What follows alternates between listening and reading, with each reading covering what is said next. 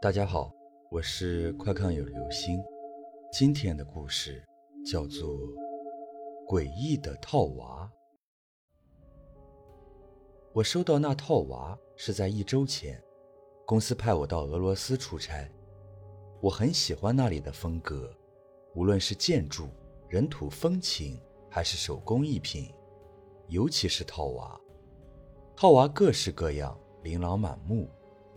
最重要的是，每一个套娃在这个世界上都是仅有的、独一无二的。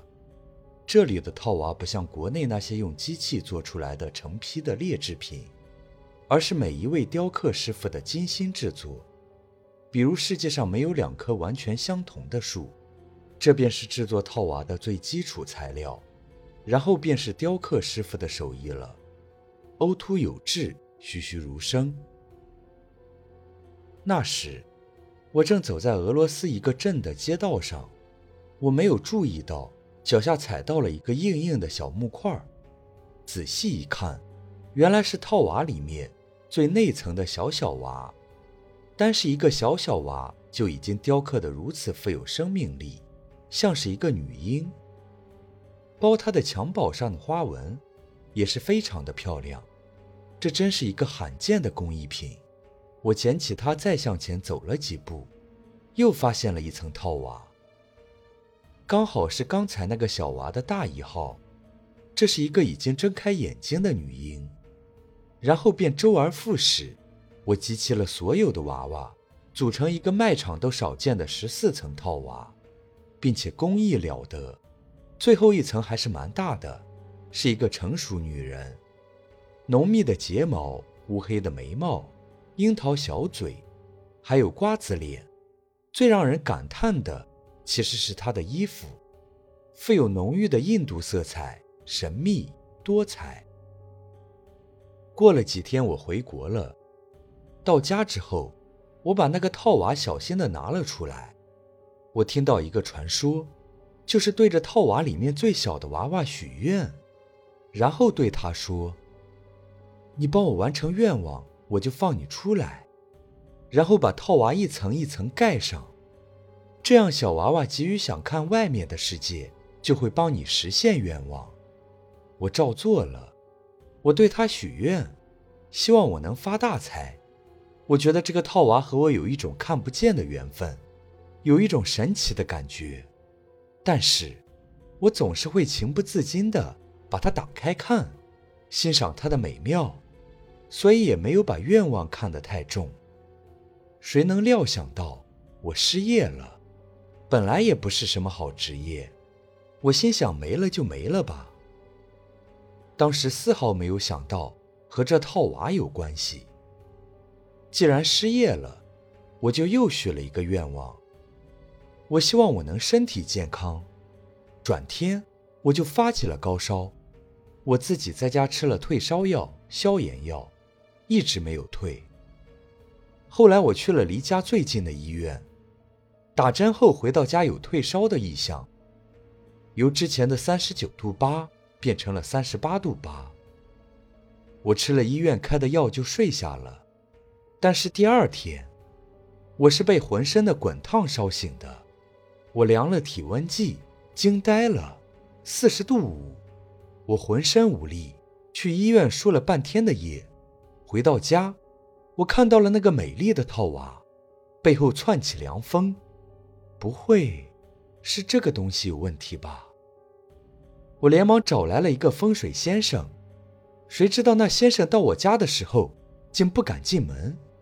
他说我的房间里有魂魄，但又不单纯是魂魄，是一种邪恶的东西。我当时也猜到了，先生口中的东西。应该就是套娃带来的，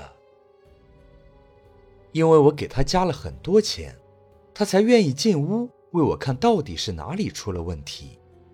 先生进门后，直奔客厅前的沙发的茶几上，那个美丽的套娃。这套娃是邪物，你所发生的一切，都是这套娃造成的。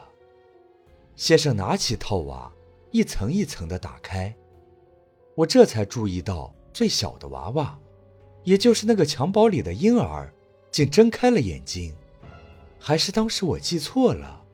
我记得我把他带回来之前，他是闭着眼睛的呀。这套娃不是一般的邪物，你对他许过的愿望，非但都没有实现，而且还都往你希望的事情的反方向发展。本身十四这个数，就是大凶的数字。这十四层的套娃，聚集了太多的怨气，你可以把它看成，是一个怨念的化身。的确，襁褓中的女婴是怨念，一层一层的长大。一点一点的聚集成更大的怨念，由女婴到儿童，到女孩，再到女人，就像是这个怨念在成长。然而，你听到的那些关于套娃的传说，无非就是对着里面的小娃娃许愿。可你的这个套娃是一个狠角色，他不会给你实现愿望，他会恨你把他关了起来。如果你一直关着，自然没事；可你又经常让他出来，这样他才会有机会破坏你的一切。他会让你的愿望永远实现不了，然后越变越糟。先生，那我现在该怎么办？我很害怕，我怕自己会死掉。先生，既然是这个原理，那么我许一些不好的愿望，是不是就可以让我变得更好？不可以，女婴已经睁开了眼睛，这就说明她已经具备了判断能力。后来，先生临走前给了我一张符，让我带在身上，说是多少可以压制一些怨气。果然还是挺管用的，高烧也退了。可我该如何处置这个娃娃呢？烧了，扔了，送人？我真的是不敢再留着这么一个可怕的东西在身边了。可是，可怕的事情还是来了。不管我把这套娃扔到哪里，等我回到家的时候，它还是在茶几上站立着。那只有一个办法了，毁了它。当火点着的时候，我有些惋惜，这么漂亮的套娃，就这样被烧掉，真的好可惜。如果不是一个邪物，当真是一个完美的收藏品。晚上我躺在床上看电视，A 镇的一家小型别墅失火，很奇怪，消防人员砸了好半天的门也没有打开，里面的人就这样活活烧死了。最后从窗户进去确认死者的时候都很艰难，人都烧焦了，不好认了。最后听到那死者的名字时，我知道是我害了他，那个风水先生。之后的几年，我一直相安无事，运气也好了起来，被一家薪水不错的公司聘请了。前天买了彩票，还中了三等奖，就好像那个套娃没有出现过一样。这忽如其来的好运让我震惊。俄罗斯那个地方。